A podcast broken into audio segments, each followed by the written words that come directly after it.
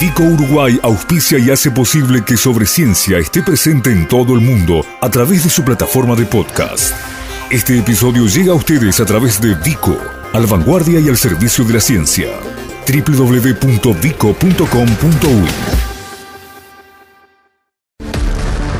Sobre ciencia en tiempos de coronavirus. Información científica segura y veraz sobre la epidemia de la enfermedad COVID-19 la tarea de los científicos, organismos y centros de investigación uruguayos y los datos actualizados sobre el combate al virus SARS-CoV-2. Sobre ciencia y las radios públicas de Uruguay, difundiendo la ciencia y el conocimiento en la emergencia.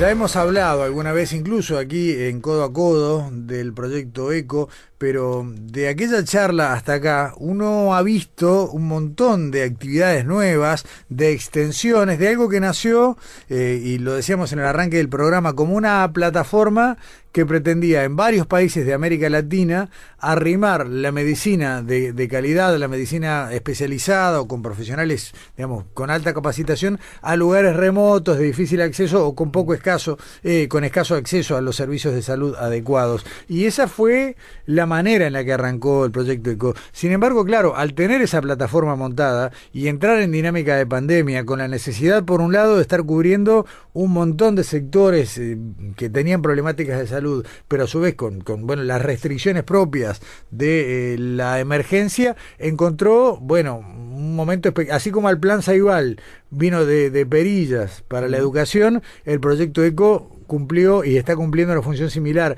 en la salud y ya no solo en la pandemia, sino para llegar a algunos lugares donde de otra manera sería muy difícil. Eh, quien trajo y quien dirige el proyecto ECO en su capítulo Uruguay es el doctor Henry Cohen, que está en línea. Henry, ¿cómo estás? Buenas noches. Hola Gustavo, un gusto estar contigo y con tu audiencia una vez más, un placer. Igualmente acá con, con, Nico Pérez al aire, Henry. Eh, Hola Nico. ¿Todo bien? ¿Cuántos años hace que, que llegó ECO a Uruguay, Henry? Mira, exactamente seis años.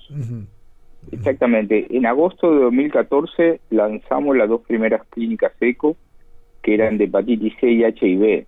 En realidad, la respuesta tuya yo la debería responder distinto, llegó antes. Hace seis años que lanzamos oficialmente. Por allá, por 2012, tuve la primera reunión con el por entonces decano de la Facultad de Medicina, profesor Fernando Tomasina, a quien le encantó el proyecto y enseguida empezamos los trámites. El rector Arocena firmó justo antes de terminar su periodo, luego fue apoyado por el rector Marcarián y ahora realmente tenemos un apoyo impresionante del rector Arim y también del decano de la Facultad de Medicina actual, Miguel Martínez. Así que es un proyecto de la Universidad de la República, de la Facultad de Medicina, que firmado diversos acuerdos con la Universidad de Nuevo México en Estados Unidos y que ya tiene seis años de realidad, habiendo crecido de una manera muy importante. Fue el primer proyecto ECO en Latinoamérica, eh, es el primero y único capacitado para entrenar a profesionales de otros países para realizar ECO en esos lugares y empezamos hace seis años con dos clínicas y hoy tenemos 14 clínicas funcionando en forma permanente y un programa nuevo que está empezando. Eh, es espectacular. Y ese programa nuevo que se fortalece a partir de la necesidad de usar estas herramientas eh, en el escenario de pandemia, bueno, ha puesto a ECO en lugares donde tal vez eh, no hubiera llegado tan rápido, ¿no? exacto. ECO tenía la virtud de estar funcionando hace seis años de utilizar algunas herramientas de telemedicina para la comunicación, para hacer sus clínicas, que son especie de ateneos en las cuales médicos o personal de la salud plantean casos clínicos de difícil resolución para discutir con sus pares y para también conversar con profesores, con referentes de la Facultad de Medicina. Y teníamos mucha experiencia en usar la plataforma Zoom, que es la que nos permite eh, comunicarnos entre nosotros. Quiere decir que cuando empezó esta pandemia eh, a nivel de Latinoamérica, ECO, como me gustó que tú dijiste, el capítulo Uruguay, eh, lo voy a adoptar a partir de ahora, si me permite Gustavo, estaba pronto para eh, ayudar a la formación de colegas.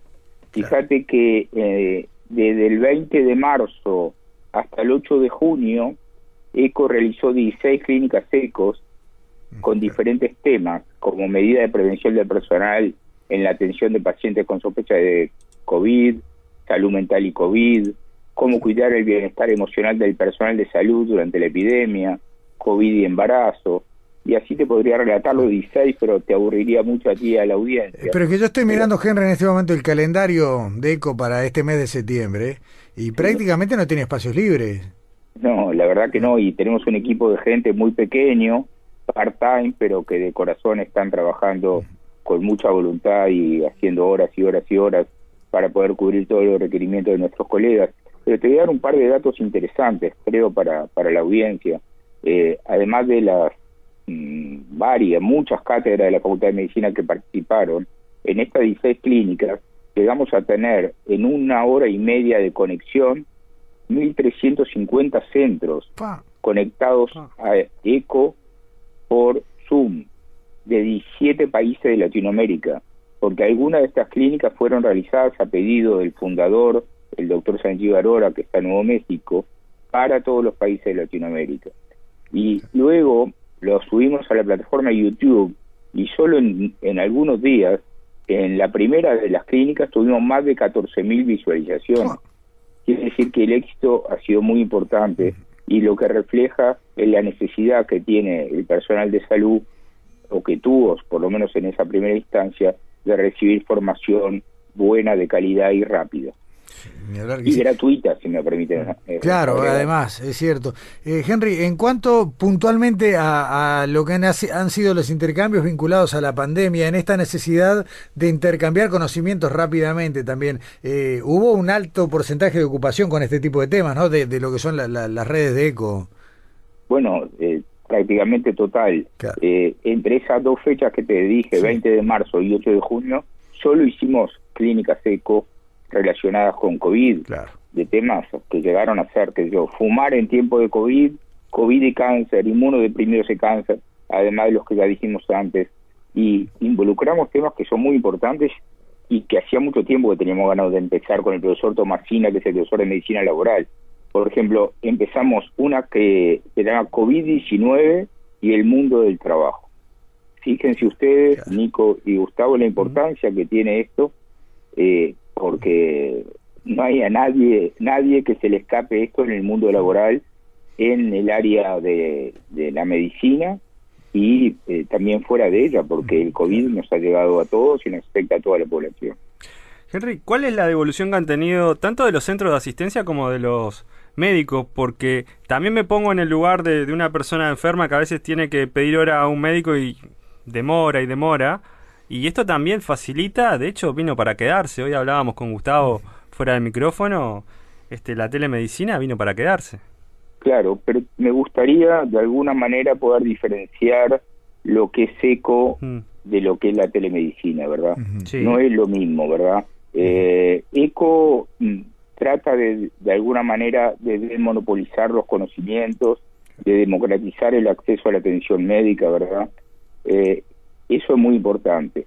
Sin embargo, a diferencia de la consulta clínica a distancia, de lo que le llamamos telemedicina, ECO evita atender directamente a los pacientes por teleconferencia, porque de esa forma, si bien es muy valiosa para resolver los problemas de un paciente, no desmonopolizamos el conocimiento ni multiplicamos la cantidad de pacientes asistidos.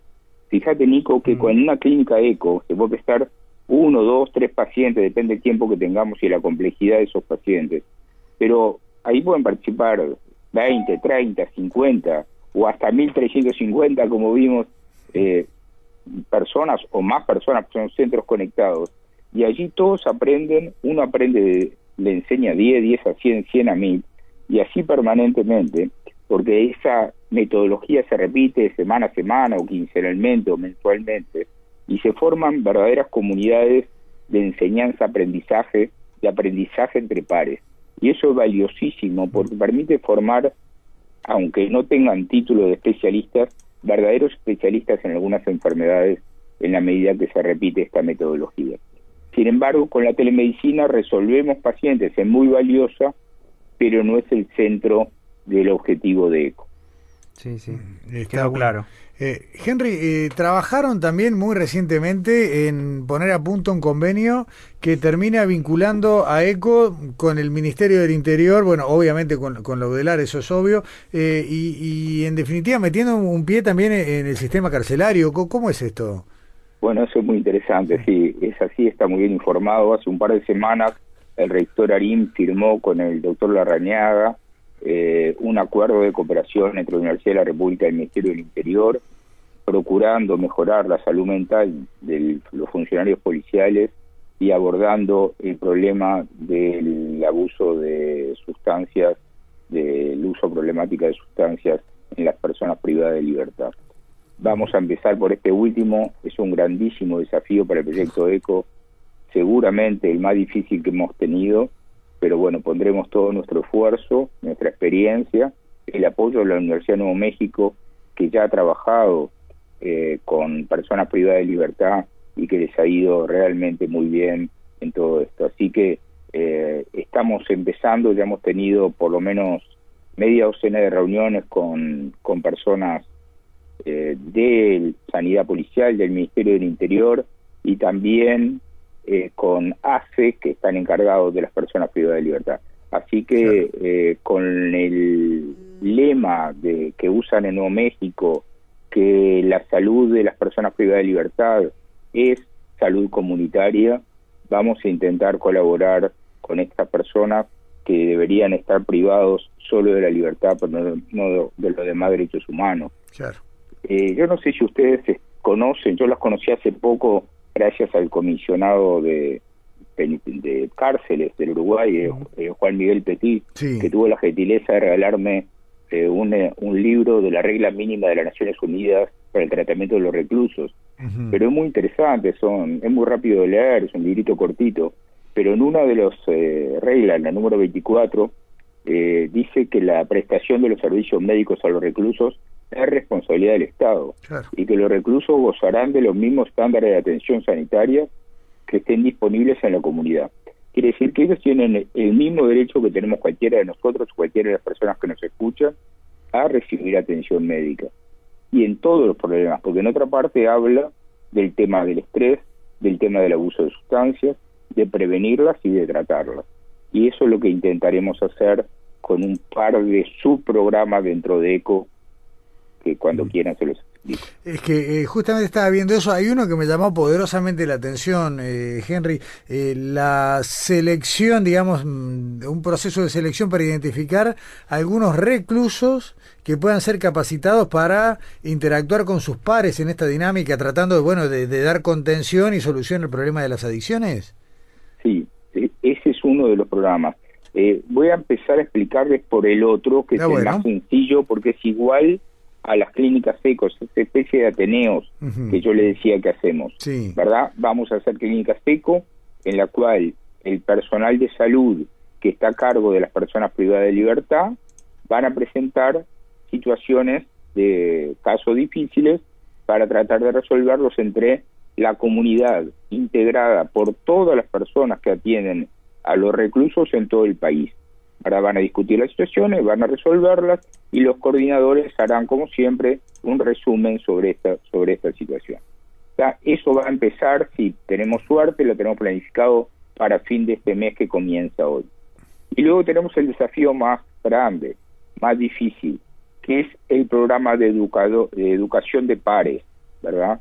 Entonces, las autoridades penitenciarias van a elegir un grupo entre 10 y 20 personas privada de libertad, que por sus características personales, sus características psicológicas, emocionales, su formación, su capacidad de liderar procesos con sus iguales, van a poder entonces recibir un curso de parte de los coordinadores de ECO, que podrá ser de aproximadamente 40 horas, sobre eh, cómo vincularse con las otras personas que están privadas de libertad, y sobre conceptos básicos de salud, sobre todo vinculados al abuso de sustancias, para que esos pares que reciben el curso puedan transmitírselo a otros en cursos más cortos para volverse cada uno eh, un líder comunitario en la promoción de salud.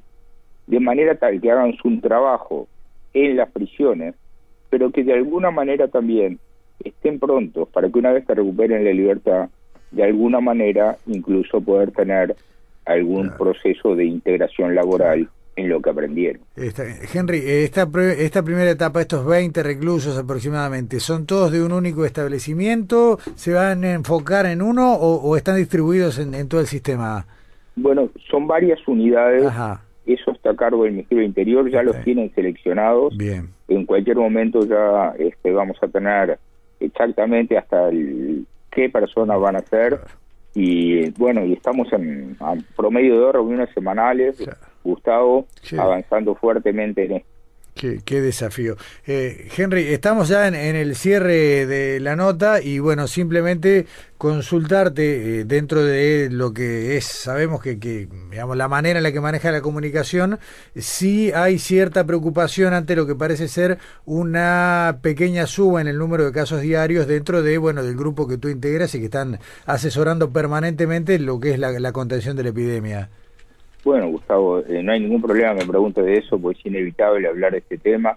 Es lo que hablamos cualquier eh, uruguayo que se encuentre con otro, tal como está el virus, independientemente de que estemos en el grupo asesor científico en horario o no. Así que bienvenida a la pregunta. Eh, preocupados estamos siempre, porque no queremos que las cosas empeoren o que nos pase como le ha pasado a Israel, a Costa Rica, a Paraguay, a países similares a los nuestros, o a países mucho más grandes como nuestros vecinos Argentina y Brasil. Y estamos tratando de impedirlo. Llevamos tres o cuatro días en los cuales tenemos dos cifras de casos. 11, 16, 18. Por supuesto que preferíamos los días anteriores que estábamos con 6, 7, 8.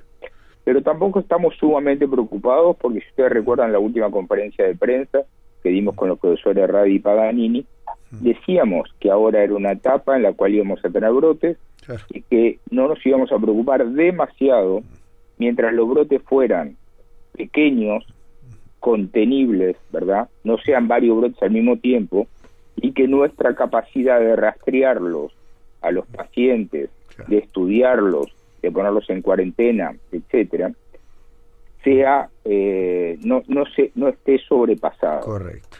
Uruguay mejoró, reforzó su capacidad de rastreo gracias a un acuerdo del Ministerio de Salud Pública con el Ministerio de Economía y Finanzas. Se nombraron 50 nuevas personas y por ahora, por suerte, y gracias al gran trabajo del Ministerio y de su división epidemiología, eh, la situación sigue bajo control. ¿Podemos estar viendo un pequeño efecto de la noche de la nostalgia? Bueno, podría ser, es hipotético. Eh, todavía no sabemos estos casos eh, Ustedes vieron que en Montevideo hubo más casos en los últimos días.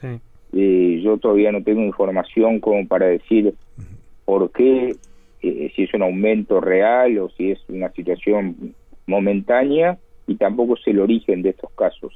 Así que eh, todavía no sabemos. El Día de la Nostalgia en realidad fue hace ocho días. O sea que sería ahora, no, hace, sí, hace ocho, días. sí. Quiere decir que recién podríamos empezar a ver los primeros casos. Y sin embargo, ya hace varios días que empezamos a ver un este pequeño aumento. Pero siempre dentro de cifras, no hemos llegado ningún día a 20 casos. Sí, sí, exacto. Sí, o sea que en realidad tampoco tenemos eh, alarmas. Pero tampoco confiarnos, ¿verdad? Sí, sí, sí, eh, Como siempre, ¿verdad? Mantener la distancia, usar la máscara, lavarte las manos, eh, ventilar las habitaciones, etcétera. Está bien. Eh, doctor Henry Cohen, una vez más, infinitamente agradecidos eh, a lo que le podamos servir como canal de difusión al, proyecto ECO, eh, a la orden como siempre. Y bueno, gracias por esta charla. Yo les agradezco a ustedes, la verdad que ya me siento como en casa con ustedes. codo a codo. Les agradezco yo a ustedes que siempre apoyan todas las actividades, ya sea cuando estaba de profesor de la cátedra eh, de la universidad, del proyecto ECO o del Grupo Asesor Científico Honorario. Eh, así que el agradecido realmente soy yo. Eh, bárbaro, Henry. Hasta pronto y estamos ahí, como siempre, al firme. Muchas gracias. Chao, chao. Sobre, sobre ciencia. Información científica segura y veraz sobre la epidemia de la enfermedad COVID-19 y la tarea de los científicos uruguayos.